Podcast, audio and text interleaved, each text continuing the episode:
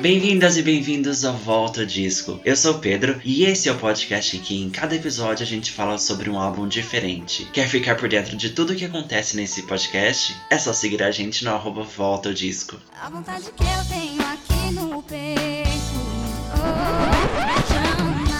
O Turo Turo hoje bate até um pouco mais forte, porque a gente vai falar um pouquinho hoje sobre Sandy Júnior. E para isso, eu convidei o Leonardo Torres, que é jornalista do Popline. Ele é youtuber, tem um canal exclusivo só sobre Sandy Júnior. Fala várias coisas, tem várias histórias super interessantes que a gente vai comentar, inclusive algumas delas aqui hoje. Então, muito bem-vindo, Leonardo. Bem-vindo ao Volta Disco. Oi, obrigado pelo convite. Tô animado para falar aí. Vamos, vamos ver o que, que a gente lembra desse álbum.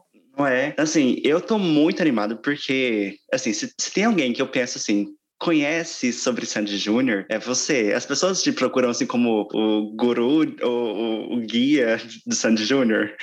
Olha, todos os dias eu recebo direct no Instagram fazendo alguma pergunta, às vezes algumas muito descabidas, que eu penso assim, o que essa pessoa achou que eu ia saber a resposta disso, gente? Coisas às vezes muito específicas, tipo, só eles vão saber da vida pessoal, sabe? Às vezes, mas realmente as pessoas acham que eu sei mais do que eu sei, na verdade.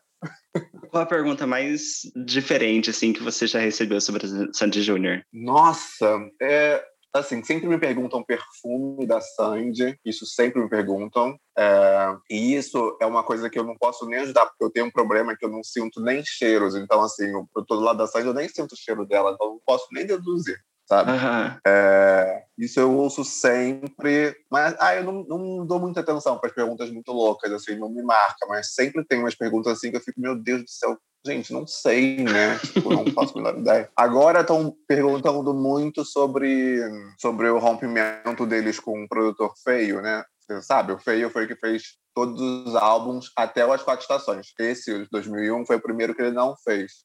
E aí Sim. o Feio deu uma entrevista recentemente para um podcast que expressou, né, que ele tá ali super magoado, ressentido com o Sandy Júnior e tal. E aí as pessoas todas me perguntam se eu sei tal, os motivos. E eu falo assim, gente, para saber tudo, só se eles falarem. Se eles não falarem, a gente não vai saber, né? Tudo, toda a história. Então, não sei. Porque eu, eu entrevistei ele já antes, né? ele já tinha desabafado comigo também. Eu fiquei meio tenso quando ele fez esse desabafo, né?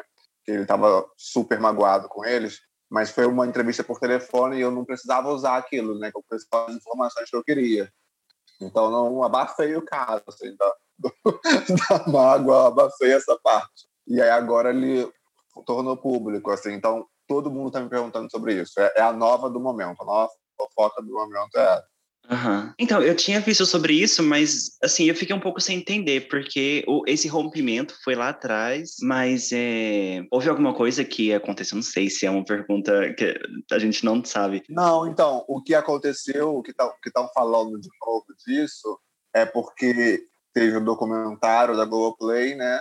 E ele foi apagado, né? Da história, ele foi ignorado. E aí ele ficou muito magoado, porque aparecem outros produtores que fizeram um álbum, uma música, e ele que fez por mais de 10 álbuns, não foi citado. E aí ele está muito ressentido com isso, ele está expressando isso publicamente. E aí as pessoas ficam no frisson, né? E como Júnior são super reservados, não vão né, fazer um story rebatendo feio, então Aham.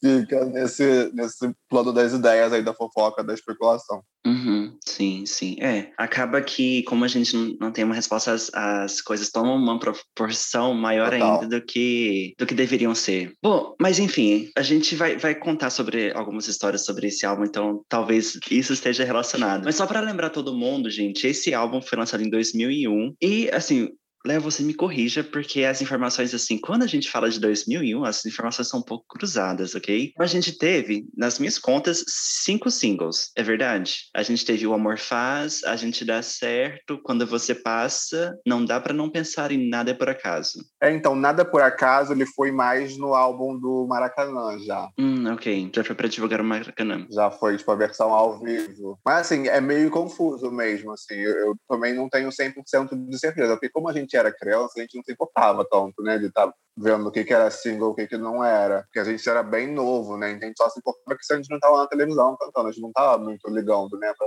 esses detalhes. E aí, a posterior, às vezes, tem coisas que é mais difícil você resgatar, né?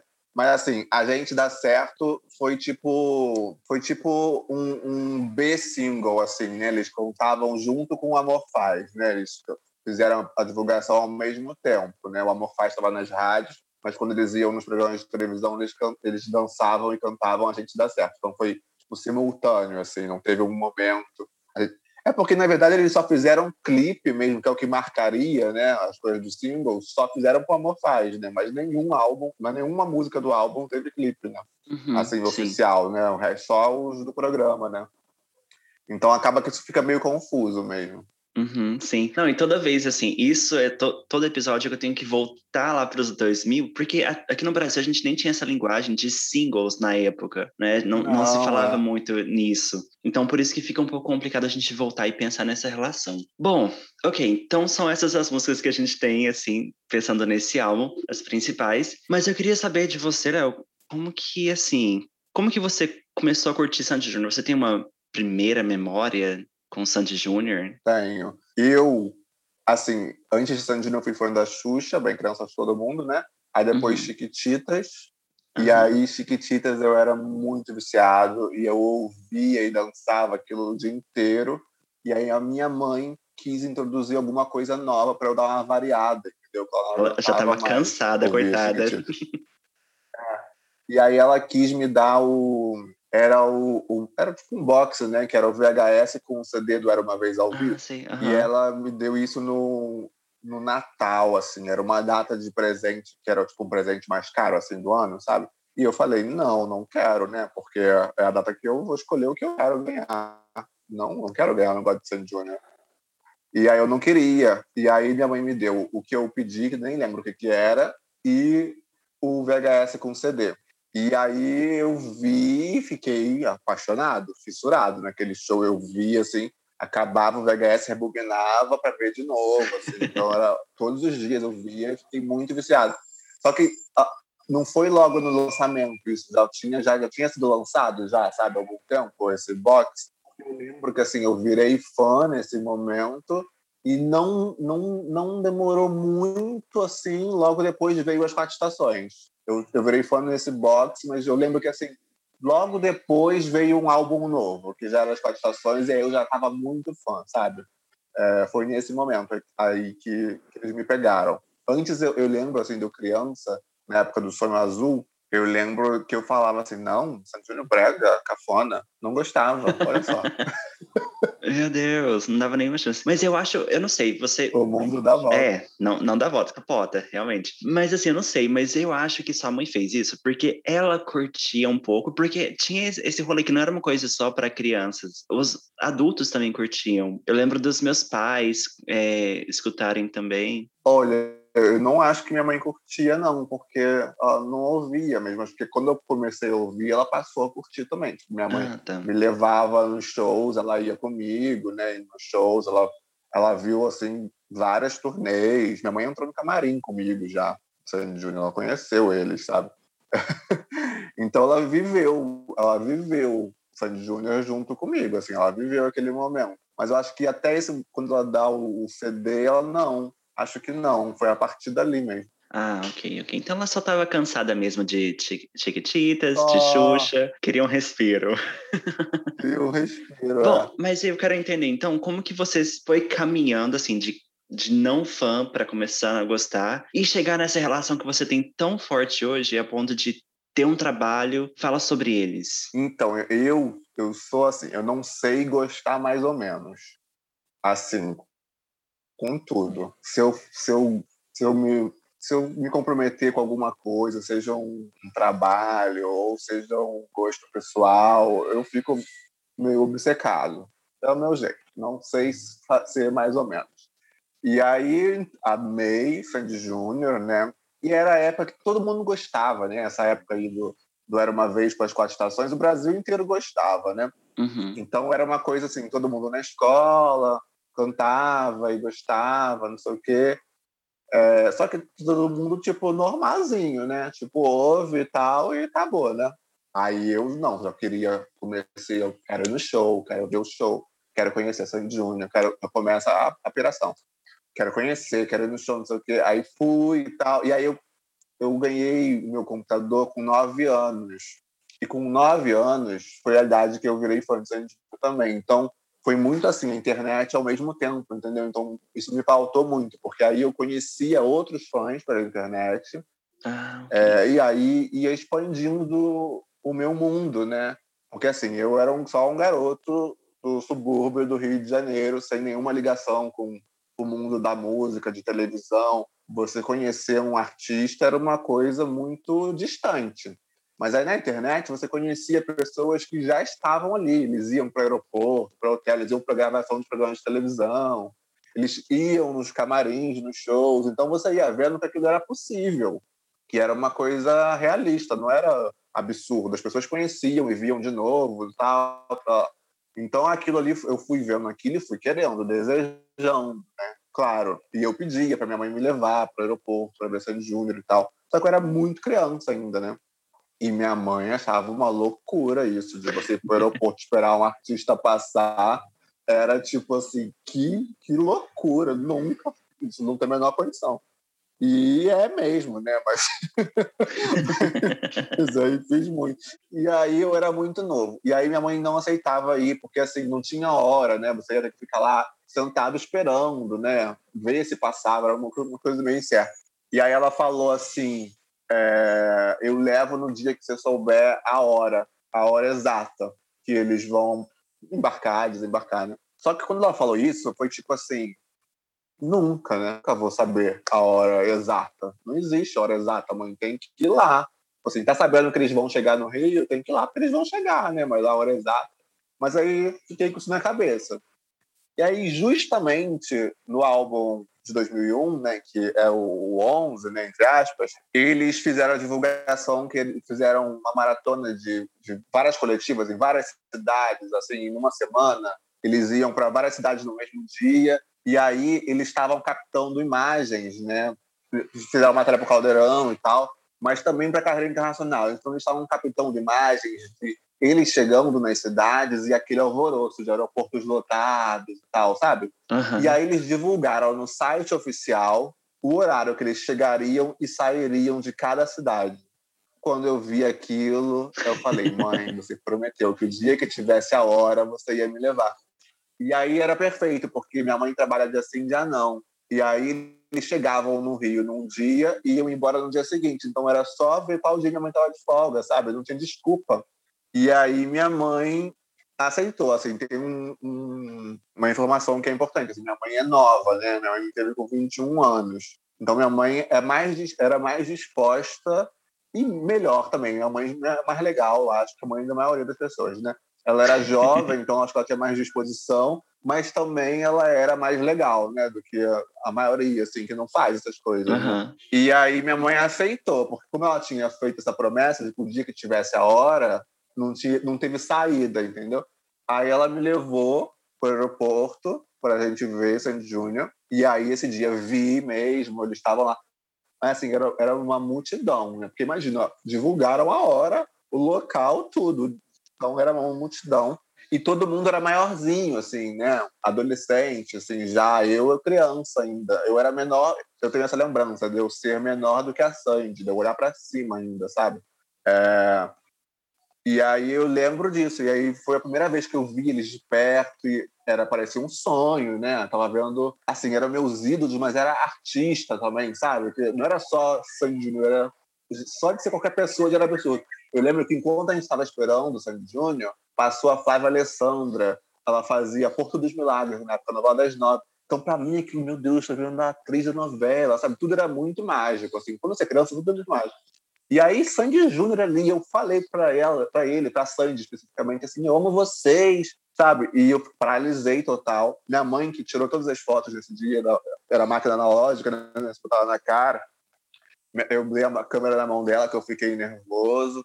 Minha mãe que pegou o autógrafo no caderno que eu tinha de Sandy Júnior para mim, porque eu também fiquei nervoso. Eu ficava assistindo eles ali, sabe? Impactado. Então foi assim, comecei. Aí depois que você vai uma vez, você vê que é possível, você quer ir sempre. Não, não existe. Só que aí, ainda lembrando que eu era muito novo, minha mãe me prendeu, né? Não, conheceu, que legal, tra lá. Só que aí eu conheci pessoal de fã-clubes e tal, aí comecei a me inscrever para sorteio de camarim, aí eu ganhava sorteio de camarim, aí eu ia no camarim falar com o Sandy Júnior e tal, comecei assim. Aí com uns 14 anos, assim, minha mãe me liberou para ir para o aeroporto e tal, porque aí tinha, às vezes tinha outra mãe responsável que ia também, sabe, umas coisas assim. E Aí eu comecei. E a minha adolescência inteira, minha adolescência inteira era Sandy Júnior, assim. Eu, minha mesada que eu ganhava, eu guardava no cofre, um cofrinho de criança, né? A minha mesada, para quando tivesse alguma coisa de Sandy Júnior, eu ter o dinheiro. Então, quando eles vinham no Rio, eu tinha dinheiro para ir ver, porque eu guardava a minha mesada, eu não tocava. Então, eu não queria saber de, de ir para matinê, de ir para cinema, para ir no shopping, sabe? Coisa de adolescente, normal. Não queria saber disso. Eu guardava tudo que eu ganhava de dinheiro para quando o Sandy Júnior pisassem no Rio, eu poder ir ver, entendeu? Então, quando eles marcavam show, eu tinha dinheiro para comprar. Se era uma gravação de programa de televisão, eu tinha dinheiro da caravana. E aí eu fiquei assim até eles acabaram a dupla quando eu terminei a escola, quando eu fiz 18 anos, porque minha adolescência inteira mesmo. Fã seguidora, assim, que é como eu posso dizer, assim, tem vários tipos de fãs, né? Tem todo tipo de fã e não não significa que uma pessoa gosta mais do que a outra, assim, mas assim, o fã seguidor é, ele vive mais intensamente a, a, aquele universo, sabe? É, então eu vivi muito intensamente aquilo até os 18 e aí acabou, Sandy Júnior acabou a escola, foi tipo, caraca, né? O que, que vai ser da vida agora? Porque a vida como eu conhecia era com Sandy Júnior e eu indo ver Sandy Júnior e me deu esse baque mesmo. E aí entrei para faculdade e tal, e aí eu, eu logo depois eu comecei a sair de veio solo e eu comecei a cobrir como jornalista já, né? Então, quando ela fez o primeiro show dela no Rio, eu já estava como estágio, estagiário e já fui aí fui entrevistar no camarim e tal. Então, minha relação sempre estive ali, nunca parei. E aí, depois, com a nossa história foi aquela loucura, né? Que aí me joguei 100%. Eu fui a todos os shows no Brasil, né? Que é, não e não é louco isso quando eu paro para pensar assim, né? Tipo tentando resgatar o momento que você decide fazer isso, né? Mas assim, eu não lembro de existir algum momento eu não que eu não iria a todos. Assim. Antes deles anunciarem, já estava decidido que eu ia a todos, sabe? Sem saber uhum. quantos seriam. É, porque, assim, era tipo assim, aí minha mentalidade era: eu amo tanto isso, isso me faz tão feliz que eu não posso perder nenhum dia dessa felicidade, sabe? Quero, quero de novo viver intensamente. E aí, depois da turnê, eu abri o canal, porque eu vi que tinha muita gente interessada ainda em ouvir falar de Sandy Júnior. É, muita gente estava me acompanhando por causa do que sabiam que eu estava em todos os shows, então era uma maneira de acompanhar. E aí eu falei, ah, eu vou, vou ver aqui, abrir o canal, postar uns vídeos, e funciona. E aí funcionou. E aí agora eu sou essa pessoa que fala de Sandy Júnior toda semana, todo mundo me procura para falar de Sandy Júnior, é, é isso. E é engraçado, porque por algum, momento, por algum tempo, assim, no início da minha carreira de jornalista, eu tentei afastar um pouco nessa né, coisa do fã, assim, né? É, desligar, assim. E aí, com a turnê, eu, eu juntei as duas coisas, assim, aí eu acho que fez super sentido. Foi tipo meio. Por que eu demorei tanto para pensar que a melhor coisa era juntar os dois universos, sabe? Mas é, agora eu fiquei curioso para saber como que foi essa mudança dessa relação de fã que fica paralisado nesse primeiro momento quando vê, não consegue reagir, e fã que depois vira um profissional jornalista e tem esse momento de entrevistá-los. Então, tem uma diferença para mim, né? Quando é só Sandy e quando é Sandy Júnior, né? só a Sandy, assim, eu fico eufórico, assim, fico animado, excitado, mas de alguma maneira estou um pouco mais acostumado, né? Porque durante todos esses anos eu estive ali cobrindo todos os shows que ela fez no Rio de Janeiro, né?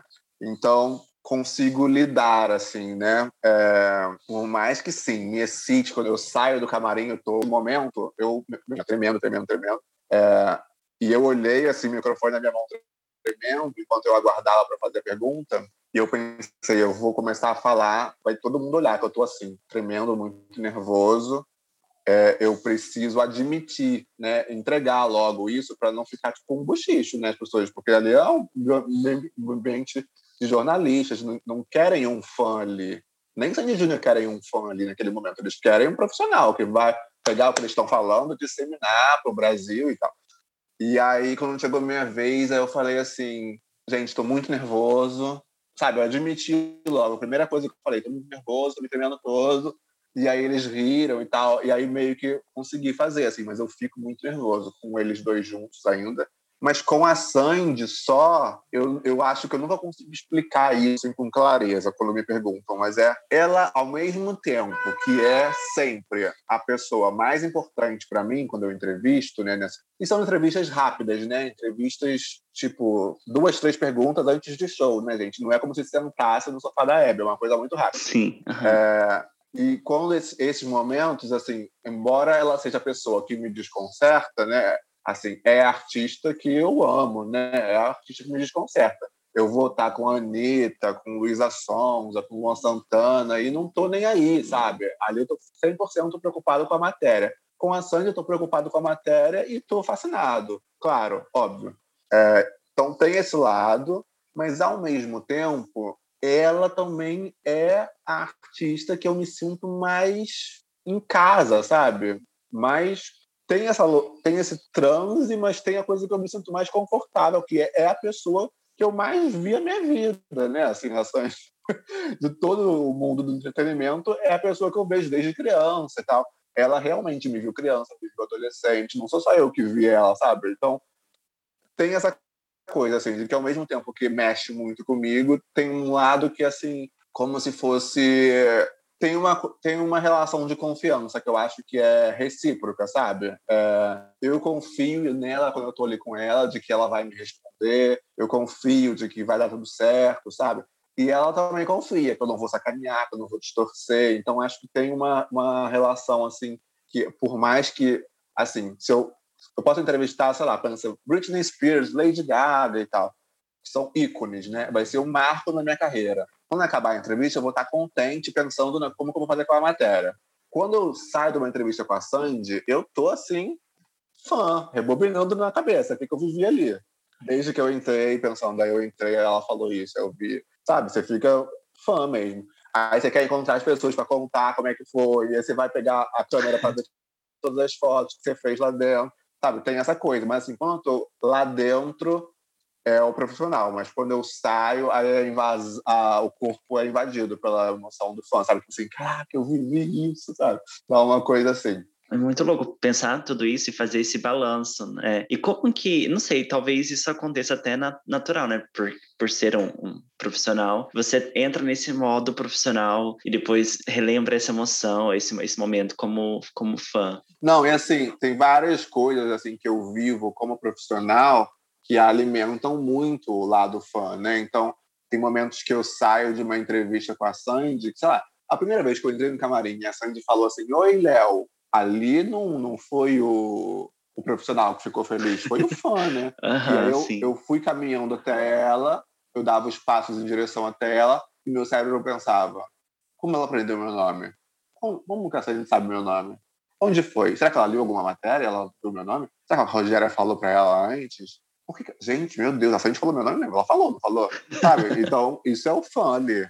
Mas uhum. externamente eu tô 100% profissional. Mas, assim, aqui dentro eu tô tipo, meu Deus, a frente falou meu nome. A frente falou... Ela sabe meu nome, caraca.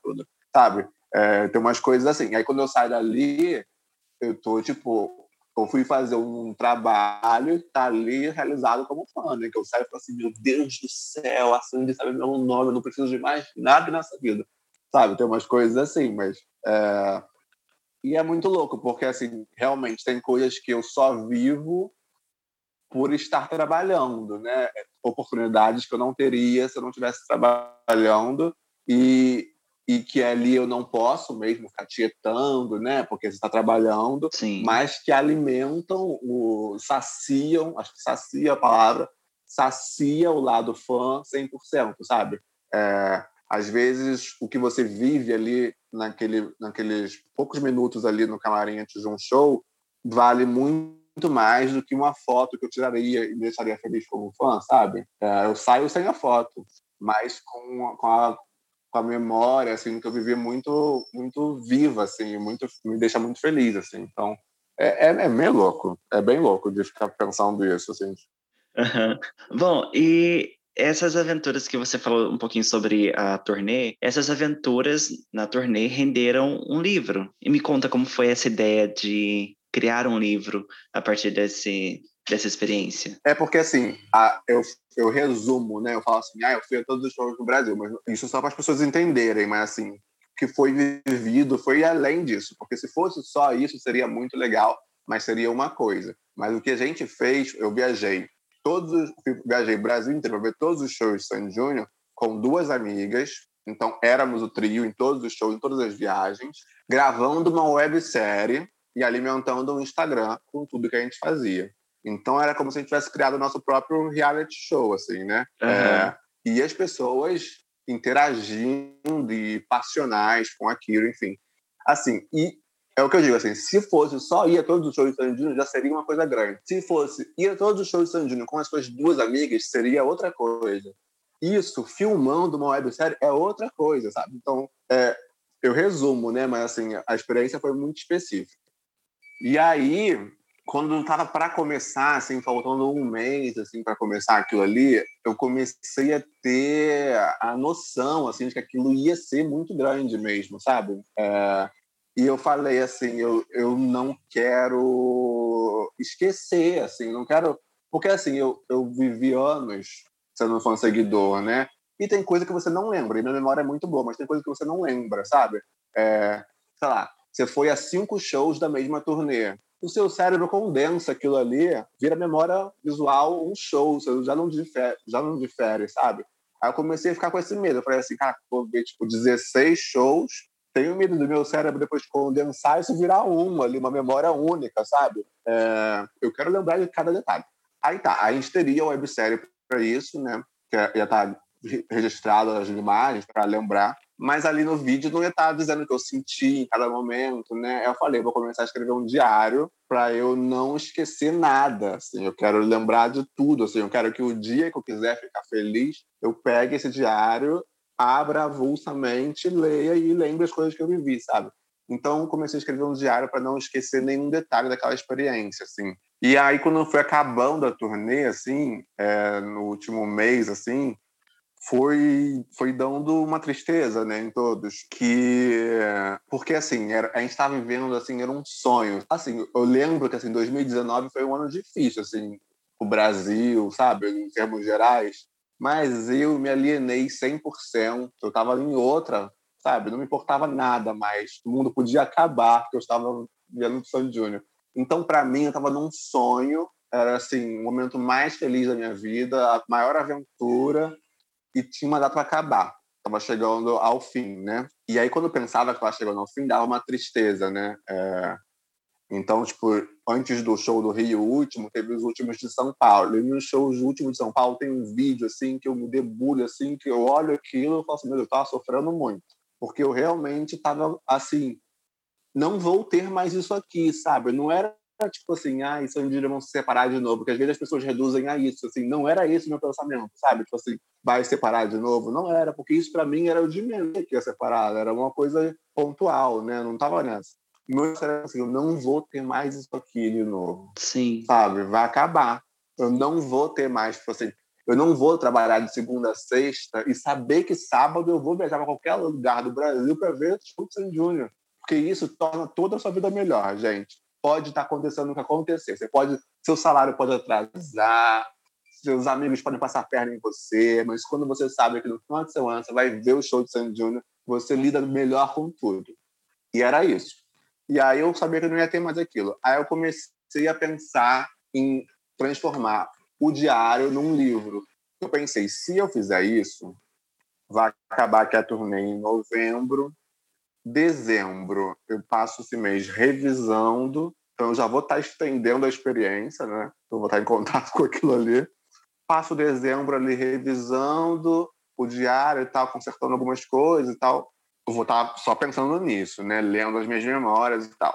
Lanço ali janeiro, fevereiro, as pessoas vão ler, aí vão vir comentar comigo de novo, então já ganho aí mais alguns meses pensando ainda nesse, nesse universo. E o pensamento foi esse, sabe? Eu juro que foi esse, assim, tipo, quero estender essa experiência. Gente, olha, no show do Rio, do Parque Olímpico, tinha uns portões que eles montaram assim, dava mil voltas, assim, até ser um portão para sair, né? Eu, eu não queria sair do Parque Olímpico, assim. Eu fiz meus amigos ficarem lá até começarem a varrer, sabe? É, porque eu pensava, quando eu botar o pé para fora daqui, acabou a experiência. Enquanto eu tô dentro, ainda tô vivendo isso. Já acabou o show há horas, mas estou aqui ainda. Então ainda tô vivendo isso. Quando eu saí, acabou. E aí eu tava nessa coisa assim que eu não queria que acabasse. Então o livro veio nessa ideia assim de tipo estender a experiência é... e funcionou mesmo. É... Que aí realmente estendeu. Aí a partir do livro que me veio a ideia para o canal. Depois que veio a ideia para o canal, sabe? E aí o canal tá aí até hoje. Então estendeu totalmente. Realmente abusei até da extensão. Mas foi assim que escrevi a ideia do livro. Eu não, eu não comecei a escrever o diário pensando em publicar, mas no final, porque assim, não era só eu que estava triste, sabe? Eu recebia mensagem das pessoas falando assim: caraca, Léo, e agora como vai ser? Vai acabar de novo. Eu vi que assim, tinha muitas pessoas que não estavam prontas ainda para dizer aquele adeus, sabe? E eu achei que isso era uma maneira de você prorrogar assim, a experiência. É, a gente, a gente teve, é, assim, no geral, a gente teve momentos para prorrogar essa experiência. A gente teve o documentário, depois a gente teve o show. É. Ainda não, não li a sua experiência, mas fiquei com vontade. Se a gente quiser encontrar a sua experiência, onde que a gente encontra? Na Amazon. Tem impresso e o e-book. O e-book é mais barato, gente. Eu aconselho pra vocês irem no e-book. Ok, mas fã geralmente tem a vontade de ter a experiência completa, a experiência física. É. E o nome, amigo? Conta pra gente o nome. Ah, é. O, o título do livro é Eu Vim Aqui Só Pra Te Ver. Gente, essa frase marcou muito os shows. A gente gritava tudo isso nos shows. Muito bom. Bom, Léo, vamos entrar no 2001, fazer essa viagem. Vamos. Bom, a gente conversou um pouquinho mais cedo sobre, sobre essa mudança de produtor de, do Quatro Estações para o 2001, mas assim, como que você vê essa mudança sonora, mudança de imagem? Houve essa mudança? Como que foi essa mudança de Quatro Estações, que foi um álbum de muito sucesso, para o álbum de 2001? É, então, acho que acho que devia ter uma uma pressão ali interna, né? Tipo, o que vai suceder o, o Quatro Estações, né? E aí eles trocaram o produtor, né? Pela primeira vez o Veio não produziu mais o álbum deles e chamaram o Moog, que o Moog nessa época já era um produtor premiado, ele mora em Los Angeles e tal, então era um cara mais antenado com pop internacional, né? Uhum. E ele eu acho que é muito marcante, né, a mudança na sonoridade, né? Eu acho que o, o álbum de 2001 se desliga completamente. O, o, As Quatro Estações é já um pop teen, né? Mas ainda tem um, um pezinho ali, uma, alguma tem umas coisas assim que você ainda vê uma infantilidade, assim. Uhum. Não é um álbum infantil de maneira alguma, mas tem uma coisa ou outra, tipo a arte do coração, sabe? Na, na, na, na, na. É uma música mais infantil, gente tem umas coisas assim. O 2001, não. Eu já acho que é um álbum, assim, 100% jovem mesmo, pop jovem, tipo, pop Britney, N5, dessa fase, assim mesmo. É... Então, eu acho que muda muito a sonoridade. E eles vêm, tipo, bem diferentes, né? O visual moderninho, sóbrios, né? Nas fotos. O, é, os álbuns deles eram muito coloridos, né? Ali eles tiram essas cores, né? O clipe do Amor Faz é, é um fundo branco, o, o, piso, aquele negócio meio marrom, né? Eles estão com roupa preta e tal. Então eles vêm mais sóbrios, o encarte é tudo baseado nesse clipe, né? Nessa gravação. Então muda muito o visual, que eu acho que é para marcar mesmo, assim, tipo agora somos mais, é, não somos mais garotinhos, né? Somos já maiores, assim. Então marca, acho que marca muito a transição e aí ela vem acompanhada, o, som e a imagem, assim, 100%. Uhum, sim. Quanto, você lembra quantos anos eles tinham nessa época? 2001, 2001 eles fizeram Maracanã, Maracanã não, fizeram Rock in Rio. Eu acho a Sandy estava com 18 e o Júnior 17, eu acho. Pensando pelas coisas que eu lembro da época, sabe? Ok. Porque eu acho que quando ela fez novela, ela tinha terminado a escola já, então ela tava com 18. Uhum, ou 19, é né? verdade. Não sei. Uhum. É, a- a- o- pensando nisso, acompanha também até a idade deles, para eles cantarem alguma coisa que seja mais relacionado ao que eles estavam vivendo na época. Sempre foi isso, né? De, tipo, acompanhar. E é engraçado, porque, assim, o As Quatro Estações, ele é de 99, né? E aí o, o 2001 é dois anos depois. Mas quando você é adolescente, dois anos é muita diferença, né? Muda muita coisa na sua vida mesmo. Então, você vê que eles vêm, tipo, repaginados mesmo. E é isso, né? Quando a gente é adolescente, a gente tem 15, uma pessoa de 13, a gente acha que é uma criança. Uma de 17 é super mais velho, né? É- é- as fases, quando você é adolescente, é muito demarcado, né? Aham. Então, eu acho que mudou muito Bom, e você falou sobre, sobre o produtor, que entrou um produtor mais renomado, com essa cabeça mais internacional. Esse álbum, então, foi feito para o mercado pensando nessa relação internacional. É, então, tem uma coisa assim meio esquisita. Porque na época eles falavam que estavam gravando ao mesmo tempo. O, o álbum novo, esse, o 2001, e o álbum internacional. Eles falavam que estavam fazendo ao mesmo tempo. Então, acho que já estava interligado, sabe? Era a mesma... Eu estava no estúdio, sabe? Fazendo... Mas quando eu entrevistei o Mug, o Mug falou que não, que eles fizeram o nacional primeiro, terminaram e depois fizeram o internacional. Então, tem essa divergência, assim, de, de testemunhas. Mas eu acho que era uma fase de transição, né? Para eles chegarem lá fora com o álbum internacional, as pessoas iam ver que eles estavam fazendo antes, né? Então tinha que estar já mais global a imagem, né? Tipo, o som, acho que tinha que estar mais mesmo, né? Porque inevitavelmente você olha o que foi feito antes, né? Então acho que tinha- era importante. Uhum. É, você falou do- dessa promoção que eles fizeram, e tudo que eles fizeram nesse álbum, acho que foi meio assim, fizeram com muita força aqui no Brasil, mas foi como uma vitrine para a carreira internacional deles. É, claro. É total vitrine, né? Tipo, você pensar que, assim, claro que não foi por isso que eles fizeram, mas você pensar que eles estavam fazendo uma turnê de estádios com registro no Maracanã, isso é uma puta vitrine, né? Tipo, não, não, não, não, tinha, não tem outros artistas para mostrar a mesma coisa, né? Então, eles estavam no auge, né? Estavam no auge, assim, tudo que eles faziam ali já era uma vitrine, né? Tipo, você pensar que veio o Rock in Rio, aí seguido do Maracanã, a, a Sandy fez uma novela, sabe? Tudo isso se vende por conta própria, né? Você conta já, a pessoa já fala, caraca, né? Então acho que estava no auge mesmo, acho que era, era o momento mesmo, assim, perfeito para fazer a carreira internacional. Uhum, ok. Bom, falando sobre esse álbum, tem um vídeo no seu canal que você fala um pouco sobre isso, sobre a escolha das músicas, que seriam músicas de trabalho, e você conta um pouquinho como que foi esse processo. Você conta um pouquinho pra gente aqui agora? O Mug falou que quando eles terminaram a tracklist, eles fizeram a reunião para isso era uma praxe, né? Você termina o álbum, você faz a reunião com os executivos e tal para escolher os singles. E aí, então, da- das 14 músicas, eles consideraram que nove poderiam ser singles. Nove, então era um álbum de hits, né? Um álbum 100% de hits. Nove músicas eram consideradas para singles, então eles tiveram que escolher ali entre. é, então foi mais difícil, né? Tipo, era, a votação não tava tipo assim, cada um indo para um lado. E aí eles ficaram com o Amor Faz e, e o compositor do Amor Faz me falou que ele criou essa música pensando é, pensando na estrutura de A que é aquela, aquela música que tem um clímax, né? Ele queria fazer uma música que fosse grandiosa, que tivesse clímax, essa coisa grandiosa, assim, orquestrada, sabe? Uma coisa grande. E aí ele criou O Amor Faz. E aí eu acho que eles escolheram essa como single pensando nisso também, sabe? Ouviram e identificaram ali que poderia funcionar como tinha sido a lenda, né? que era o maior sucesso deles até então. né? Era o...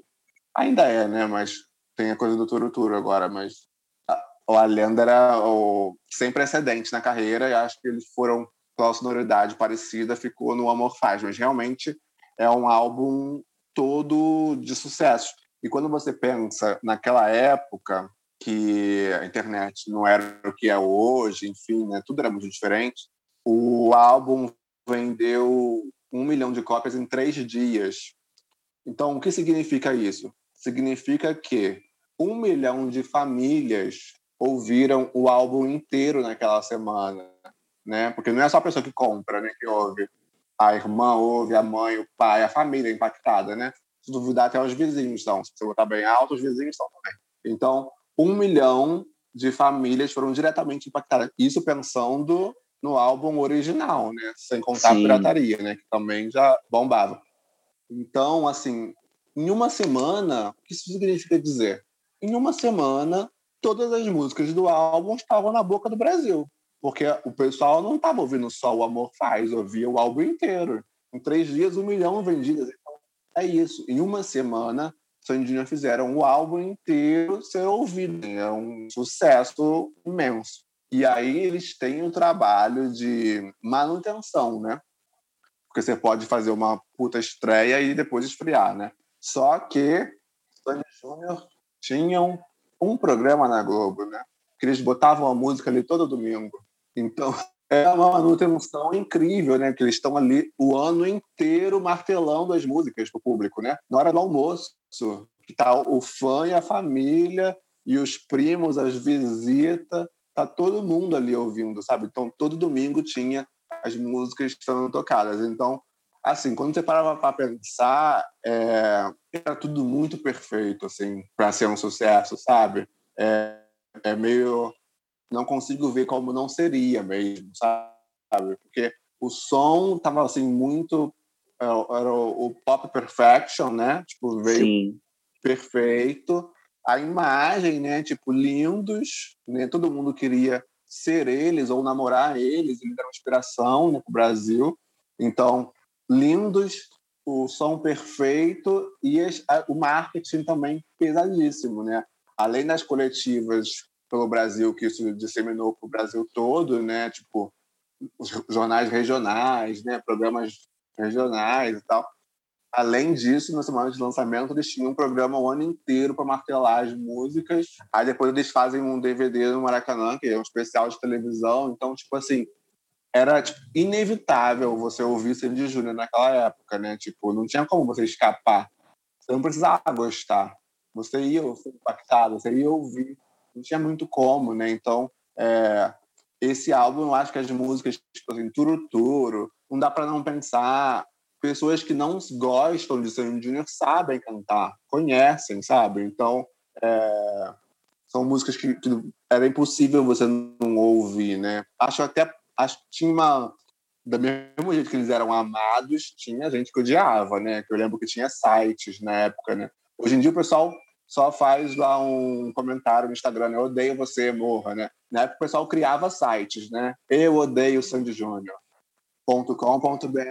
Era assim que você era um hater na época. E tinha um monte de sites de haters lá naquela época, sabe? Então, eu acho que era isso, assim, não tinha como você escapar. E assim, você não gostava, você ia odiar mesmo, né? Tipo, era massiva a coisa. Uhum, sim, sim. E aí que entra aquilo que a gente comentou um pouco mais cedo, da sua mãe e tal, aí que entra que Santos Júnior fica muito familiar. Porque é, a gente escuta, a gente assiste a, o seriado no domingo em família, a gente escuta o CD em família. Então, nesse ponto, aí fica muito, muito. A família inteira consome. Bom, Léo, você falou um pouquinho sobre a turnê e eu, eu tinha essa dúvida. No seu canal, você fala um pouquinho sobre a turnê As Quatro Estações, você tem um vídeo completo falando sobre essa turnê. E chega um momento que a gente meio que mistura a turnê As Quatro Estações com as músicas do, do novo álbum. Quando que vira uma turnê de estádios? Quando que temos essa nova turnê? 2002 só, né? É, eles lançam o 2001 em outubro, ainda com a turnê As Quatro Estações. Vão... Ai, meu Deus, estou aqui? Tá me ouvindo? Então, eles lançam o álbum em outubro.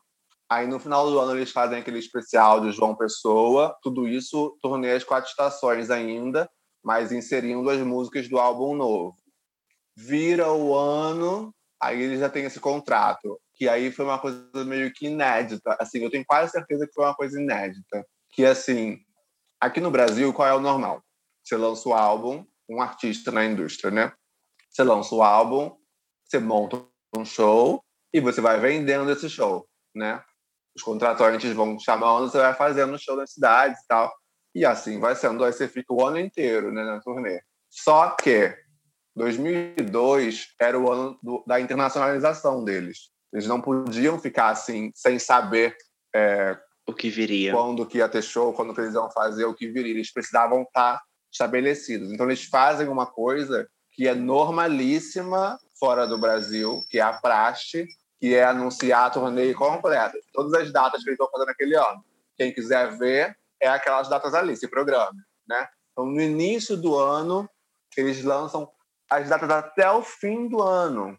Tudo, todos os shows que haveriam estão ali naquela agenda. E aí, com isso, eles conseguem conciliar quando eles vão poder estar fora do Brasil, fazendo promoção internacional, quando eles vão estar aqui para fazer gravação no seriado e show nas datas que eles têm que fazer os shows. Aí, a turnê de 2002 estreia, se eu não me engano, em maio, e aí é a turnê nova mesmo, que é a turnê que ficou registrada no Maracanã, né? Em maio, eles estreiam no Rio, que era também uma coisa inédita, eles estrearam em show no Rio. E acho que porque eles estavam fazendo um seriado no Rio, né? era o ano do seriado no Rio, e o diretor da turnê era o diretor do seriado, Paulo Silvestrini. Então eles estreiam o um show no Rio, fazem cara de shows Rio, fazem cara de show São Paulo, param. Internacional, internacional, internacional. Viajam, viajam, viajam, viajam, viajam. Lançam né, o, o Love Never Fails e tal, para lá. Isso tudo sem show sem estar tá fazendo show, estão viajando, promocionando. E aí, acho que lá para o meio do ano, voltam para fazer a turnê de estádios. Aí começa a de estádios no meio do ano, que é essa turnê do início do ano, mas a turnê começa com casa de shows. São Paulo e Rio apenas. Aí depois é só estádio, estádio, estádio. Aí vai estádio até o final do ano. Aí 2003 eles reciclam a turnê só que aí já é cara de shows mesmo, já não era mais estágio, né? Que já era era tipo um desdobramento, né? Muda figurino e tal, lá é o mesmo show, só que eles vão causando algumas diferenças e tal, algumas coisinhas e tal, enfim. Eu não fiz esse vídeo porque é vai dar um trabalhão, porque tem vários momentos assim, sabe?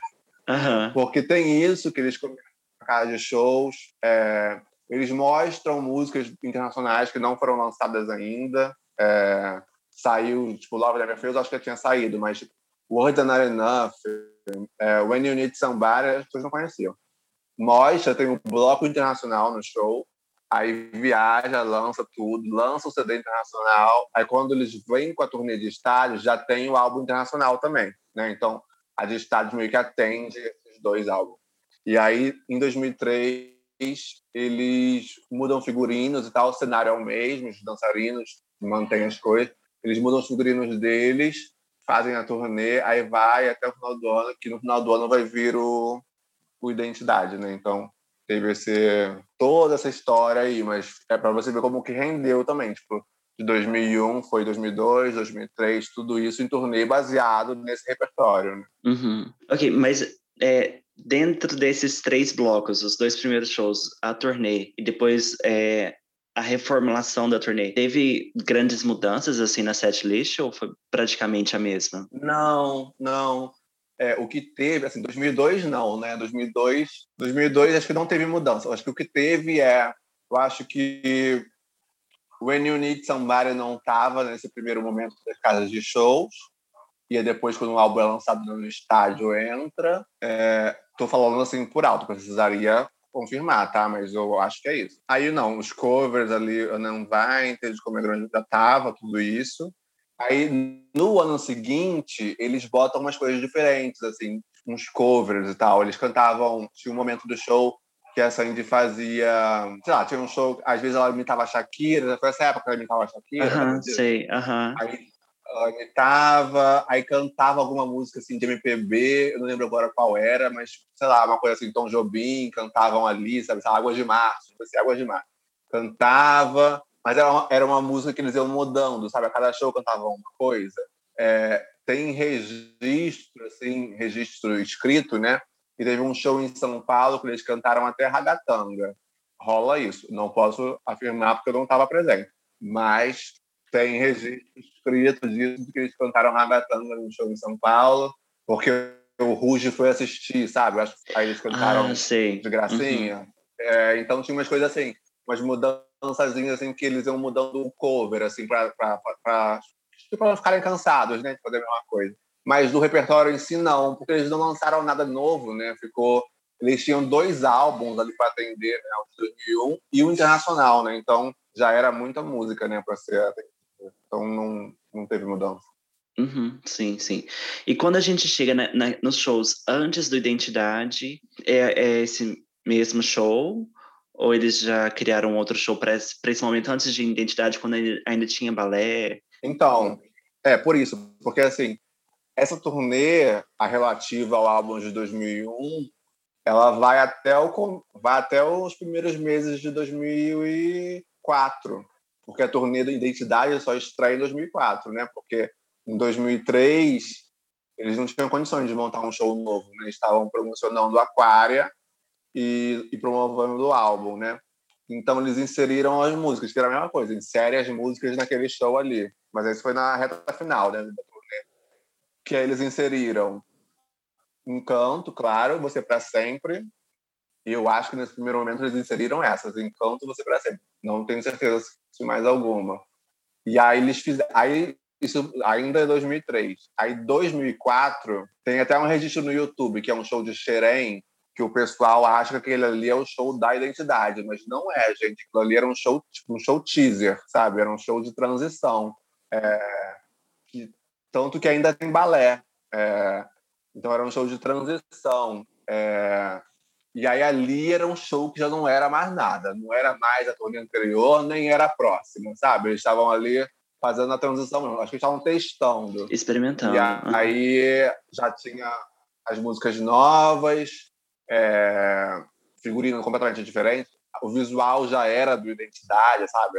As roupas e tal. Mas era um show, assim, ainda meio lá, meio cá, assim, né? Por ter o balé ainda, né? Ainda não tava, ainda não tava fechado, assim. Então é isso. Mas, assim, eles sempre foram muito de, de demarcar, né? A, as turnês, assim, né? Então isso é, tem as eras de muito demarcadas. Então, quando eles lançavam um álbum, lança-se sempre no final do ano, né? Porque é uma prática de mercado para você pegar Dia das Crianças Natal. e Natal. Ah, é verdade. E Uhum. aí vende muito. Então você lança ali em outubro, você pega Dia das Crianças e Natal, dois momentos de venda altas.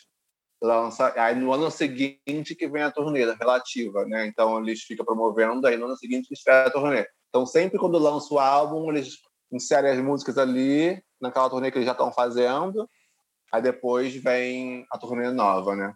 Uhum. Bom, se um dia você fizer o vídeo sobre essa turnê, eu vou amar, porque o vídeo, gente, pra quem tá escutando, o vídeo da turnê As Quatro Estações é completíssimo. Você coloca vários detalhes, vídeos de, de shows e relatos. Eu curti muito, foi muito educativo.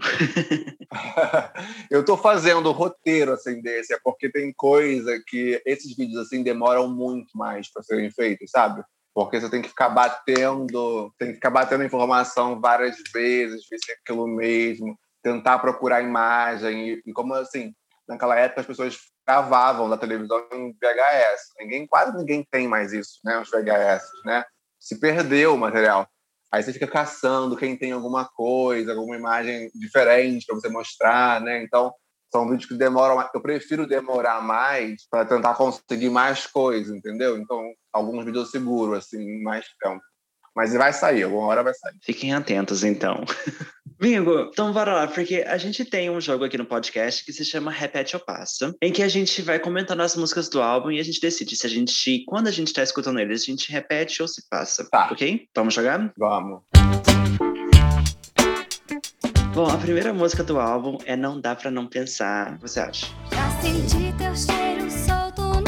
Eu repito, claro. Mesmo depois de tanto tempo. Assim, eu vou te falar por causa da minha relação. Eu tenho um pouco de sentimentos mistos, assim, por essa música, que ao mesmo tempo que tô cansado, ao mesmo tempo tem uma, uma coisa muito nostálgica, porque quando eu escuto Não Dá Pra Não Pensar, eu lembro do Maracanã, da abertura. Eu lembro do, da nossa história, a abertura. Então bate muito forte. Mas às vezes, assim, eu passo. Nossa, não, para mim, Eu até falei num vídeo recente, eu falei, essa música, eu associo ela assim com o clímax da felicidade, porque é quando eles entram no palco, né? Então, Sim. é a música que, assim, que eu ouço e meu corpo já dá uma... solta uma, uma químicazinha ali dentro, tipo assim, ah, eles estão chegando. Engana, Aham. né? Ele tá enganando meu corpo, mas é o que eu sinto, assim, se eu, quando eu ouço essa música, é tipo assim, ah, Sandy Júnior tá chegando, sabe? Então o meu corpo fica feliz, então eu gosto muito dessa música. Aham, ok, ok. Eu, eu entendo esse, esse momento. Bom, depois a segunda música é O Amor Faz.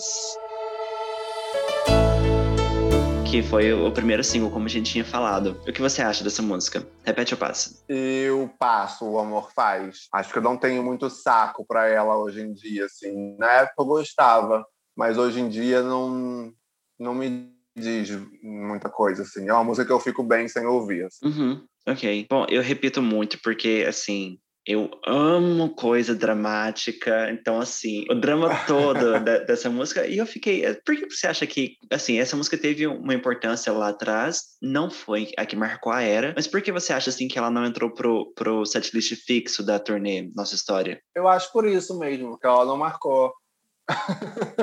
acho que ela. O álbum superou o single, né? É o que eu falei, assim, todo mundo ouviu o álbum, então e aí o single não teve tanta importância, né? Você pensa que o álbum tem Não Dá Pra Não Pensar, tem Turo Turo, são músicas muito mais importantes, né? E aí, pensando na turnê Nossa História, que você tem que selecionar o repertório ali emblemático, esse álbum estava atendido sem, sem precisar desse single, sabe? Nada por acaso, sabe? Todas essas músicas são maiores, né? Então, acaba que eu sinto muito o Amor Faz. ok, ok. Bom, depois a gente vai de Caia Chuva. Hey, hey, yeah. Quais são os seus sentimentos pra ela? Cara, eu adoro Caia Chuva no show. é, Mas, assim, de ouvir em casa, eu acho que eu- é capaz de eu passar.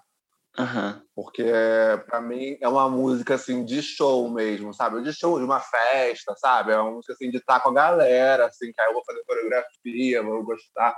Mas de estar ouvindo em casa, eu acho que talvez eu passe. Uhum, ok. É, é bem isso que eu ia falar, porque, tipo, no show, a sensação dessa música é uma outra coisa. A gente tá, tipo, lá cansado. Eu lembro da nossa história, a gente tá cansado, mas chega no final do show, a gente vai pular em Vamos Pular, obviamente, e vai pular em Cai a Chuva, fazer a, coreografia. Então, assim, eu, eu repito por causa desse momento, assim. Ah, em casa, talvez também. A gente está discordando de tudo. Não, a gente vai, vai se encontrar em algum lugar, eu acho. Assim, mas eu acho que eu tive uma época muito que eu era muito fixado em, em Caiachuva, assim. Então, assim, tem, um- tem um lugarzinho especial pra mim ainda. Eu gosto, eu adoro no show, eu amo. E depois a gente vai de Baby Liga pra mim. E aí? Ai, claro que passo, com certeza. Mas por quê? Acho uma música que não precisa, gente. Bobinha, já foi. Aham. Ai, eu, eu gosto. Você acredita que eu, que eu repito? Eu acho que é, por causa da. É tipo um pouco mais teatral, assim, brincando, sabe? E eu, eu. Quando eu escuto essa música, eu gosto de fazer o diálogo, sabe? Então eu tô escutando a música e falo, alô? Não, não é a Paula. Fazendo clipe, né? Aham. E eu amo, amo essa música no show da, do Maracanã, que tem, tipo, a coreografia É. e a, a cadeirinha que ela senta, A performance é legal. sabe? Aham. Ai, gente, então não foi dessa vez. Não ouço Baby. Mas assim, essa eu acho que eu não ouço mesmo há muito. Nem quando o Júnior era um duplo ainda, já não ouvia mais. Sabe? Aham. Bom, depois a gente vai, então, pro, pro hit do álbum, que... Hit atemporal, que é Quando Você Passa Turo Turo. Caraca, gente, essa aí é polêmica, né? É, eu acho que eu deixo tocar, assim, mas não é uma música que eu. Ah, não, repetir é pesado, né? É repete, eu passo. É, repetir, não repito, não. Eu deixo tocar, eu não repito nem, nem passo, sabe? Eu ouço ela inteira e vamos pra próxima. Ok. Ok, é uma coisa engraçada, interessante que aconteceu com essa música, porque eu não lembro, assim, na época, de- dessa música ter sido tão forte quanto veio nessa memória agora. O que aconteceu com o Turo Turo? Não foi mesmo. Na época não era. Eu acho, assim, é uma teoria muito pessoal minha, tá? Eu acho que quando a, a Maria Gadu canta nos shows dela, resgata para o público, porque o público da Maria Gadu nada mais era do que o público de Sandino que tinha crescido, já né? era jovem ali, adulto, né? Uhum. Então acho que resgata, que a Gadu resgatou quando você passa, ela gravou um DVD, né? Tá ali na parte de extra, né? Ela cantando com a Sandy, inclusive. Então acho que teve esse resgate, que assim, a Gadu estava estourada, né? Então, que ela cantava, as pessoas prestavam atenção e ela trouxe de volta quando você passa. Eu acho que teve esse momento. E aí eu acho que a partir disso as pessoas foram lembrando que sempre gostaram da música. É uma música fácil, né? De você saber a letra e tal. Então acho que dá primeiro verso, qualquer pessoa já consegue cantar. Então acho que foi mas foi um momento posterior mesmo, assim, aconteceu de, tipo assim, acho que todo mundo se deu conta, ah, é aquela música, Turo Turo, sabe? Porque na época realmente não era isso tudo, gente. É, foi depois que acabou que virou, assim. É um fenômeno, assim, meio inexplicável. Eu atrelo a essa regravação da Gadu aí, mas não tenho certeza se foi por isso, sabe? Mas eu acho que... Porque Gadu tava vendendo muito na época, então era uma coisa, assim, que chegava a muitas pessoas, essa coisa... De, ela cantava no show, então acho que resgatou, assim. Porque, assim, eu acho que o fã mesmo de Sandy Júnior, assim, o fã, fã, fã, em geral, tem um pouco de tédio dessa música, sabe? Em geral, fã, fã mesmo, assim, tem um... Mas, assim, é o que eu falo, de níveis de fã, né? A galera que gosta de Sandy Júnior, assim, você gosta de Sandy Júnior, assim como eu gosto de outra pessoa, né? Gosto tal. Tem uma relação, tipo assim, ai, tudo, tudo, gosta mais, sabe? Então atende uma coisa mais, uma demanda mais massiva, sabe? Mais popular, atende. Tal. Acho que aí vem mais assim.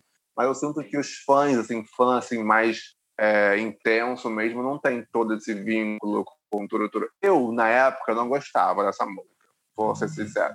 Eu não gostava, é, eu achava boba, porque eu acho que é isso, o álbum já era mais crescidinho e essa música me parecia infantil na época. Em 2001, é, tipo, eu tava com, com 12 anos, é aquela fase insuportável que você não quer nada que pareça que é de criança, né? Sim. Você se acha já super adulto com 12 anos. Você não quer nada que remeta a criança que você já se acha um adolescente incrível. E aí essa música tinha uma coisa assim meio infantil, então eu tinha um pouco de hum, não, não, ligo muito. E aí eu lembro que no final assim da de San Júnior, eles na turnê de 2006 eles não cantavam mais tudo tudo, é, cortaram a música do show. E aí eu lembro que isso foi meio que um buchicho, assim. Então, então tinha já essa coisa de que já era uma música querida, sabe? Que foi um corte sentido, sabe? Tipo, as pessoas acharam estranho. É... E aí eu lembro que, tipo assim, tinha uma coisa assim, ah, o Júnior não queria cantar Turuturo mais, porque achava de criança. E a Sandy gostava de Turuturo. Mas aí o Júnior venceu, assim, na, na escolha do repertório, ele venceu e ficou sem Turuturo. E aí isso quem falou foi a Noeli na época. E aí quando a Noeli falou isso, eu falei assim, ai, gente, então é isso. O Júnior entende que realmente eu também acho que é de criança. Então já não... Fiquei sem culpa de não gostar. E aí, depois no, no, no acústico, óbvio que a música volta. Mas é isso, assim, para mim foi uma música que sempre estava ali meio que um passando. Tipo, ouço, mas não é uma coisa que eu repito. E aí agora não, agora na nossa história não. Todo mundo, estava todo mundo com tanto ranço, ai, tudo, tudo, blá, blá, blá, falavam tanto mal, sabe? Que eu acho que aí eu já estava lidando bem, assim. Essa e a Lenda são músicas que, que cansaram, né? E eu acho que eu fiz as páginas com as duas na turnê, assim, porque a turnê, eu acho a turnê tão perfeita, sabe? Toda a, a ordem das músicas, eu acho tudo tão assim, assim que para mim tá, tá lugar certo, assim, na hora certa, sabe? Então acho que eu fiz as pares com as músicas, mas botar para repetir aí já é demais. ok. Eu acho que eu não cheguei a esse estado de espiritualidade que você chegou de fazer as pazes, mas eu acho que não, não é culpa do, do show, não é culpa da turnê, é culpa das pessoas. Me desculpe, mas assim, todo mundo só cantava Turuturo nessa época e não sei o que Turuturo. Eu falei, gente, não, a gente tá aqui no show, tem tanta outra música legal pra gente cantar e curtir, sabe? Então, assim, nesse momento eu não estou assim com a minha espiritualidade tão boa para fazer as pazes com Turuturo, mas então por isso nesse momento eu estou passando. Mas assim, é, é gostosinha. Depois a gente vê, ok? Vamos de próxima. Vamos de chuva de prata. Toda Chuva de prata. Acho que eu repito. Eu repito, eu achava bonita. Acho que a Sandy está cantando lindamente nessa música. Ok, eu também repito, e assim, conhecendo a, a, versão a versão que eu conheço mais é da Gal, não sei se ela foi a primeira a cantar essa música, mas pensando na versão da Gal e pensando na versão de Sandy Júnior, é muito engraçado como que eles conseguiram atualizar essa música e deixar bem moderna, tanto assim que não destoa do, do álbum, de maneira alguma. É, é.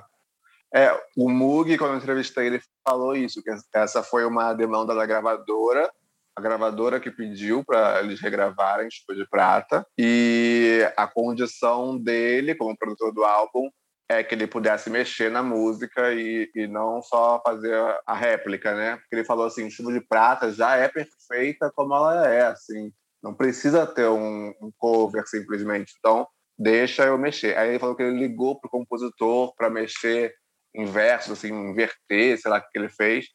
E aí eu acho que realmente conseguiu dar a cara deles, assim, pra música, né? Uhum. Mas por que, que a gravadora quis que eles regravassem essa música? Você sabe? Eu acho que era nesse processo, assim. Eu acho que, assim, tudo que é uma coisa que é, assim... Falando em termos de produto, eles não eram mais infantis, né? Mas é um produto que atendia o público infantil ainda, né? Tudo que é, assim, um produto para crianças e adolescentes, vamos dizer assim, eu acho que tenta-se assim, tenta -se inserir algo que atenda aos pais, porque criança e adolescente não vai a show sozinho, né? Então, acho que tenta inserir algo para agradar aos pais, para os pais acharem aquilo ali tolerável e bonito, sabe? Então, Chuva de Prata, o filho está ouvindo em casa o álbum, toca aquela música que os pais conhecem, e eles falam, nossa, né? Eles cantam Chuva de Prata, que legal, né? Tipo, dar um crédito, uma credibilidade. Assim. Eu acho que é esse o intuito, assim, de dar credibilidade ao projeto e agradar ao, ao ouvinte, como é que se fala? Sei lá, o ouvinte por tabela, assim, né? Ok, eu pode ter, não sei, na época tinha muito coisa, essa coisa de música de novela, então talvez tinha uma intenção inicial de, de colocar em alguma novela e fazer essa relação, não sei. Pode ser, mas não rolou, né? É. Bom, então Repete essa música? Repito, repito. Ok, eu também. Depois a gente vai para uma que, que eu amo, que é Adeus. O que você acha dessa? Alguém precisava dizer. Eu repito também, olha, essas músicas assim, tipo, sofridas, assim, tipo, Adeus. Eu adorava, assim, eu sempre fui mais das músicas dramáticas do que das animadas, eu também. né? Aham. Então, essas músicas, nossa, ouvia. E não tinha ninguém para dizer adeus, nada, né? Mas sofria ouvindo, assim, produção. Nossa, adoro essas músicas desse jeito. Uhum. Eu, eu escuto ela, eu tava escutando pra gente gravar esse episódio, eu falei, gente, ela é meio brega, mas eu amo tanto, porque ela é bem dramática, que chega assim a ser um ponto over, talvez, né? E, assim, gente, eu quero mandar um beijo pro pessoal do Sandy Júnior, tri Tributo Sandy Júnior, que eles fizeram, você viu uma live que eles fizeram e cantaram essa música? Porque eu nunca tinha visto essa música ao vivo e eles fizeram, eu falei, gente, nossa, me senti representado ali nesse momento. É, Sandy Júnior não cantaram mesmo. Bom, mas depois a gente vai indo para uma mais animadinha, que é A Gente Dá Certo. Do lado de lá, do lado de cá. Repito, com certeza. Eu amo, gente. Essa coreografia, porque na época eu fazia as coreografias, né? Era criança, via na televisão, pegava a coreografia. Ao mesmo tempo que eu sou, como eu falei, que eu gosto das dramáticas, quando tem coreografia eu gosto também, sabe? É, e aí a gente dá certo, eu adorava e eu me sentia muito fazendo coreografia, que não é tão fácil, né. E eu fazia, eu me sentia assim, o próprio bailarino. e eu lembro que eu ia nos shows, né, eu ia nos shows, aí tem um momento assim que você sobe na mesa e tal, na cadeira, né, e aí você fica meio que na altura do palco, assim, no caso do show, né. E aí eu lembro que eu fazia coreografia, assim, olhando para os bailarinos, era uma, essa parte do show, porque era no final do show já, né? Que dá certo. Aí você tá todo mundo em cima das cadeiras. Aí, é, eu, óbvio, eu sou hipnotizado por Sandy Júnior. Mas essa parte do show, eu lembro que eu olhava pro balé, mais do que pra Sandy Júnior, sabe? Eu tava olhando pro balé pra fazer igual, assim. E eu queria que eles vissem que eu tava fazendo igual. Eu na cadeira fazendo igual todos os passos e tal. E eu amava, nossa, então eu amei até hoje. Na nossa história também, fiz em todos os shows, as coreografias no meio da multidão, tava lá eu fazendo. Gente, Hoje em dia já não faço 100%. Hoje em dia já não é aquela coisa bonita de se ver, mas eu, por dentro, acho que tô arrasando. mas essa também, assim, é, eu não sei a forma que ela marcou, mas eu, ve, eu, eu fiquei observando isso no show, é, na nossa história, que tinha uma galera que fazia a, a coreografia ainda do A Gente Dá Certo e tudo mais. Marcou muito. Eu repito também essa música super. Eu não, não, não sou assim de dançar como você, não tenho esse dom, mas. mas eu amo. Não, nem eu, não tenho dom nenhum, eu tenho cara de pau. mas uma coisa que, que a gente pode comentar é o tanto que, assim, amo Sandy Júnior, mas o tanto que o Júnior entregou coreografia nessa música na turnê, ele, ele, ele tem um corpo para coreografia muito, muito bom. Você, reparou nisso? Mas eu sempre achei que ele, que ele dança, eu sempre achei que ele dançava melhor do que a Sandy. Sempre foi para mim. Eu acho que ele sempre arrasou muito na parte da dança, assim. Até porque a Sandy, ela, ela, por ser a primeira voz, ela tem que se preocupar muito com o vocal, né? O Júnior podia se jogar mais na dança, né? Então eu acho que ele sempre mandou mais muito na, na dança mesmo. Ele arrasa super. Eu fiquei feliz de ver eles dançando, porque assim, isso, assim, eu nunca esperava que eles iam fazer uma turnê de novo. Nem sonhava com isso, para mim não não estava nos meus planos. Mas assim, quando anunciou, também não achei que eles fossem dançar de maneira nenhuma, sabe? Não não considerava essa uma, uma realidade. Então foi muito assim surpreendente, assim, muito legal ver eles se permitindo fazer isso, né?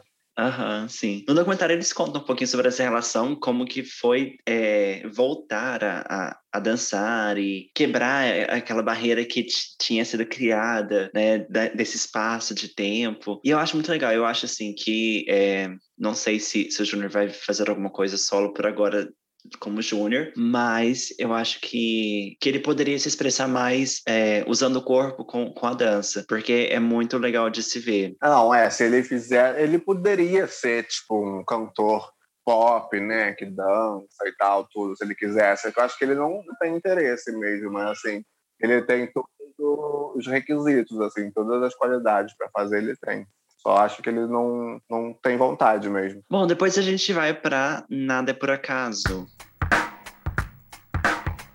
E repete ou passa? Ai, claro que tem que repetir, né, gente? Nada é por acaso, óbvio. acho que essa, assim, vou pensar. Acho que essa é das melhores do álbum, assim, na minha, na minha cabeça, sabe? É, eu amo, assim, quando eu pensava que a Sandy dava aqueles aqueles agudos, aquelas extensões, sabe, no show. Ah, nossa, é lindo demais, assim, então amo, amo super. Nada por acaso não tem como não repetir. Ah, tá. Então, assim, eu passo ela. Você não repete? eu, você não acredita Meu que eu Deus não repito? Aham. Pode me tirar do, do fandom agora. Olha, amigo, mas assim, eu, eu, não, eu, assim, eu acho ela gostosinha, mas não é da, das minhas favoritas, assim, sabe? Eu acho que porque, como ela tem uma vibe, assim, muito, tipo, mais tranquila, sabe? Eu acho que não, não encaixa muito comigo. Então, eu, eu passo. Mas, assim, o que você falou, você eu... gosta só da sofrência. É verdade. Eu, eu acho que eu gosto é de sofrer. Por isso, sabe que não, não sofre Porque tanto. Porque essa é positiva, é, mais. Uh -huh. Nada é por acaso, não precisa ter razão. É uma música positiva, né? Aí você já falou assim, passo. É, positividade não é comigo. Mas assim, eu, amo. Você falou do agudo da, da Sandy nessa música, e eu amo, assim, como fissurado por voz, eu amo esse agudo dela nessa música. Gente, é demais. Bom, vamos para a próxima? A estrela que mais brilhar. Nossa, essa, essa é a minha favorita, assim. Essa é uma das minhas músicas favoritas de Sandy Júnior, assim. At All, sabe? É, as pessoas que me seguem e tal, que vêm no canal, até sabem, assim, tipo, Leonardo é a estrela que mais brilhar, sabe? Eu amo, sabe? É, tipo, se ela entrega os vocais por acaso, aqui ela vai além, né? Tipo, então eu ficava assim, meu Deus, ela canta muito, meu Deus. E tem isso, né? De, tipo, a música é super intensa, né? É, é essa coisa que a gente era adolescente, não tinha ainda nada para que a gente sofria ouvindo também. Eu acho que a gente ouvia imaginando que algum dia a gente ia viver aquilo, sabe? Pensando assim, sabe? Meio que antecedendo as coisas. Eu acho lindo, assim, essa das minhas músicas favoritas. Eles cantaram no Rio de Janeiro, né? É, na turnê, essa música no bloco acústico, né? Nossa, fiquei, chorei e tudo, assim, sabe? Me arrancaram lágrimas, fiquei muito feliz. Aham. Bom, eu eu passo ela. Você. Meu Deus do céu, como assim? Como assim? Mas você acredita que, assim, eu não me lembro dessa música. Eu, eu, eu assim, pra, pra não dizer que eu, que eu minto. Gente, é, aqui é, é, é puro sofrimento, é a sua cara. Eu sei, mas assim, é, pra não falar assim, ah, eu, eu não tenho memória nenhuma sobre essa música. Eu lembro na, na live que eles fizeram das pessoas pedindo essa música. E eu achava que essa música, gente, essa música deve ser do, do, das quatro estações, que eu não lembro dessa música assim direito. Aí eu fui escutar esse álbum e falei, ah, tá, é aqui essa música. E assim, nenhuma memória. Eu acho que na época não me pegou muito, tanto assim que quando eu escuto o álbum inteiro, eu sempre passo ela. Porque eu fiz esse exercício agora pro episódio de escutar o álbum inteiro. Eu falei, gente, que música, não lembrava. Mas assim, no momento eu passo Isso, ela. gente. É porque eles, eles não deram muita atenção para essa música mesmo. Mas que ela, no seriado ela apareceu poucas vezes e, e não cantavam nos shows, né? Porque é uma música que vai desgastar muito, né? Não tem como ficar cantando isso todo show. Então eles não trabalharam nem deram atenção para essa música. Então, assim, eu entendo que ela não marcou, né, mesmo. Mas eu acho ela, eu acho ela demais, assim. Ouça com mais atenção. Vou fazer esse exercício. Vou fazer. Bom, depois a gente chega com Deixa eu tentar. E aí? Que você me olha assim, com ar de mistério. Deixa eu tentar. Eu eu gosto dela no show, assim, do show do Maracanã, né? A, a performance eu acho legal eles dançando juntos, assim, andando para frente e tal, acho maneiro. A coreografia, assim, visual e tal. Gosto ali, mas nunca foi uma música que me interessou, não. Passo. Uhum, ok, ok. Eu acho essa música, eu repito, eu acho essa música muito gostosinha. Tem a coreografia e depois tem a parte mais tranquila, tipo, quando chega o amor, anda pra... Então, nessa parte, assim, tem uma, essa quebra e eu gosto bastante. Assim, eu até coloquei aqui nas minhas notas escutando a eu falei, gente, como que essa música também não entrou pro show? Eu acho que caberia muito no, no, no bloco, assim, das, das dançantes, sabe? Mas, enfim. Não, mas essa música aí não, não quer dizer nada, nossa história, ela não diz nada na história. Eu sei, eu sei. Mas eu acho que porque me lembra muito o show do, do Maracanã, sabe? Me marcou muito essa, Sim, essa é. música no show do, do Maracanã. Mas enfim, é, eu, eu vou ficar só com o vídeo do Maracanã mesmo e tá bom. Bom, Léo, depois a gente vai com Endless Love. Que é, também é uma regravação, um clássico da música. Eu repito esse, acho, acho muito bonito. Eu gostava de ouvir a Bessa na época. É, eu lembro que nesse, nessa fase aí, não nesse álbum, mas no próximo, né, quando eles foram lançar Love Never Fails, aí eu entrei pro curso de inglês, que eu não fazia até então. Minha mãe sempre queria me colocar, mas eu não aceitava. E aí, quando eles começaram a fazer essas coisas em inglês, aí eu falei, não, preciso entender, então quero fazer sim um curso de inglês agora.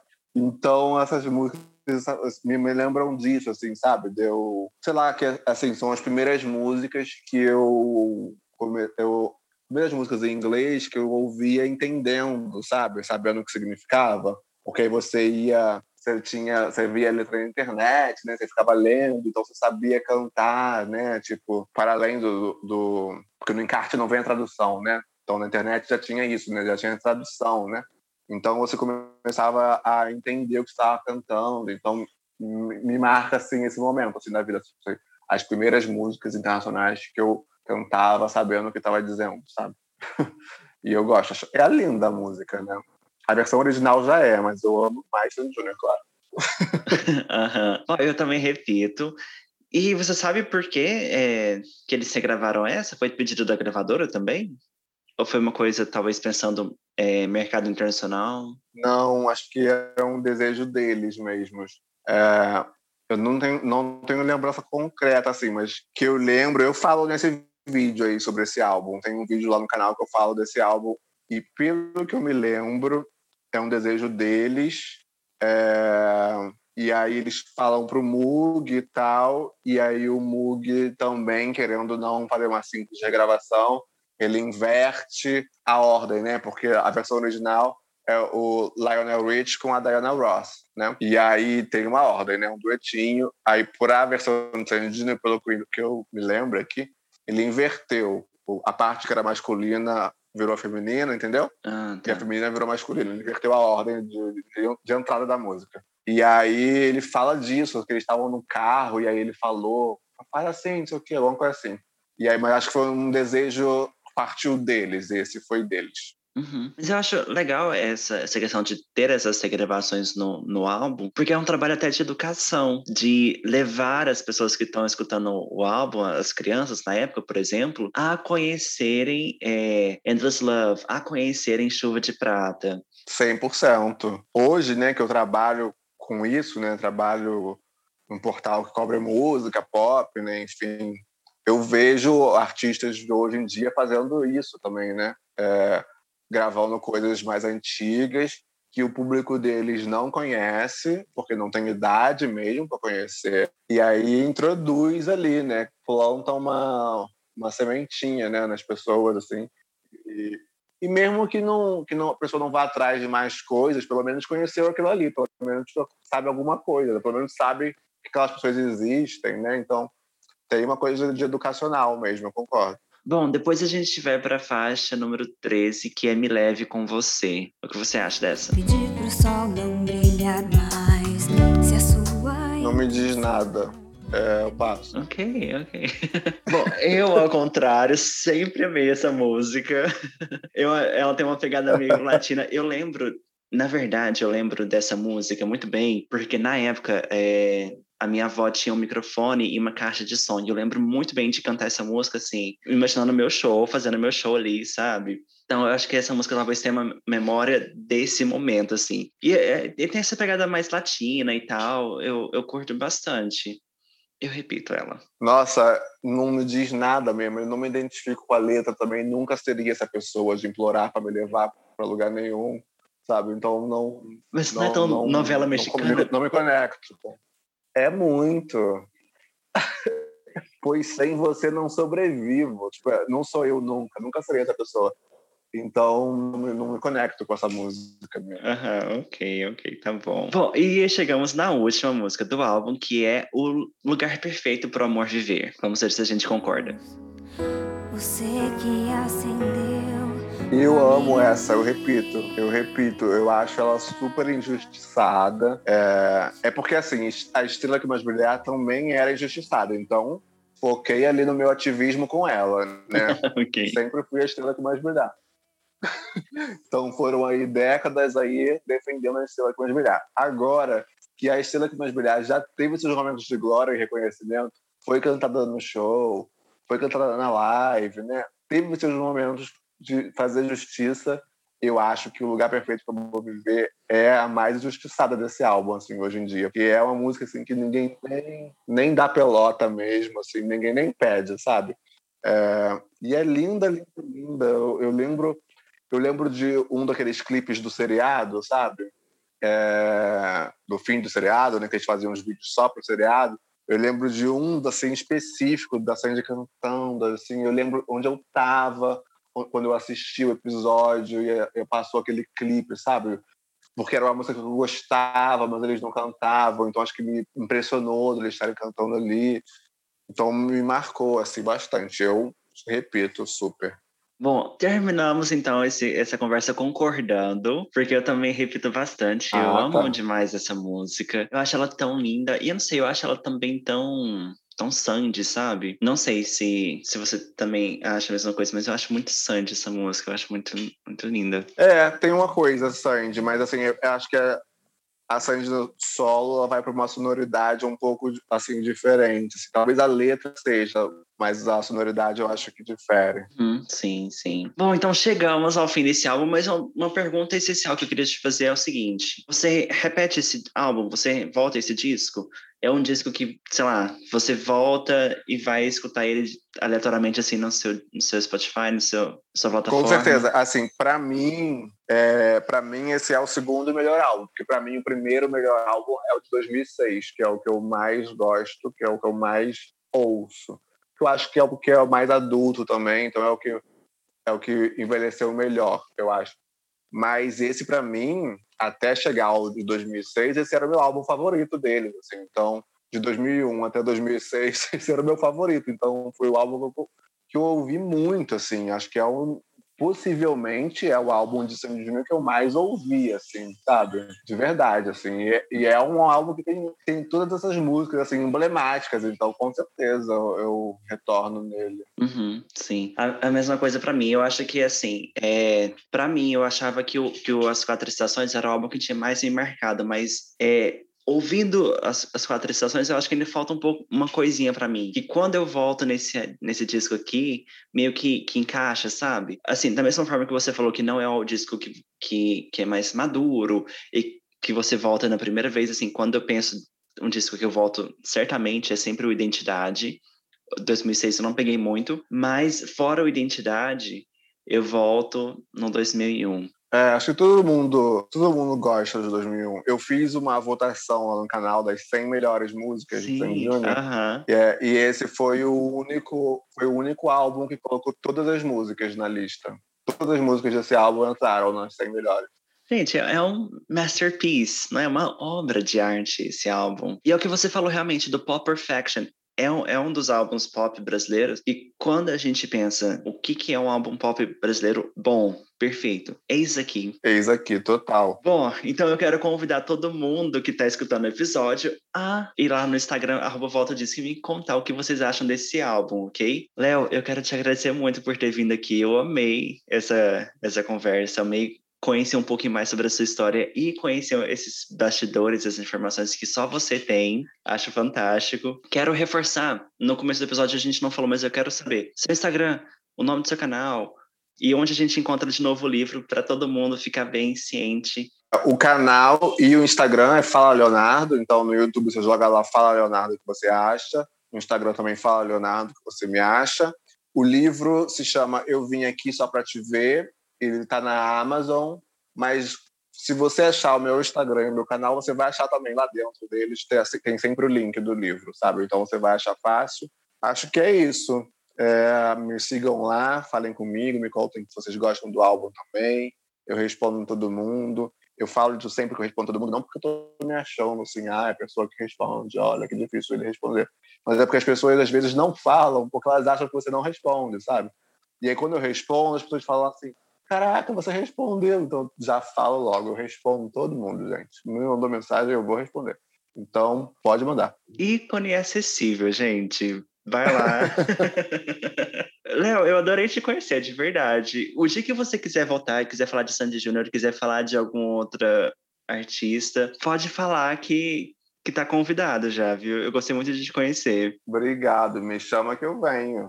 pode deixar, pode deixar. Bom, então a gente fica por aqui, a gente se vê no próximo episódio de Volta ao Disco. Até mais, tchau, tchau. Foi quando eu descobri que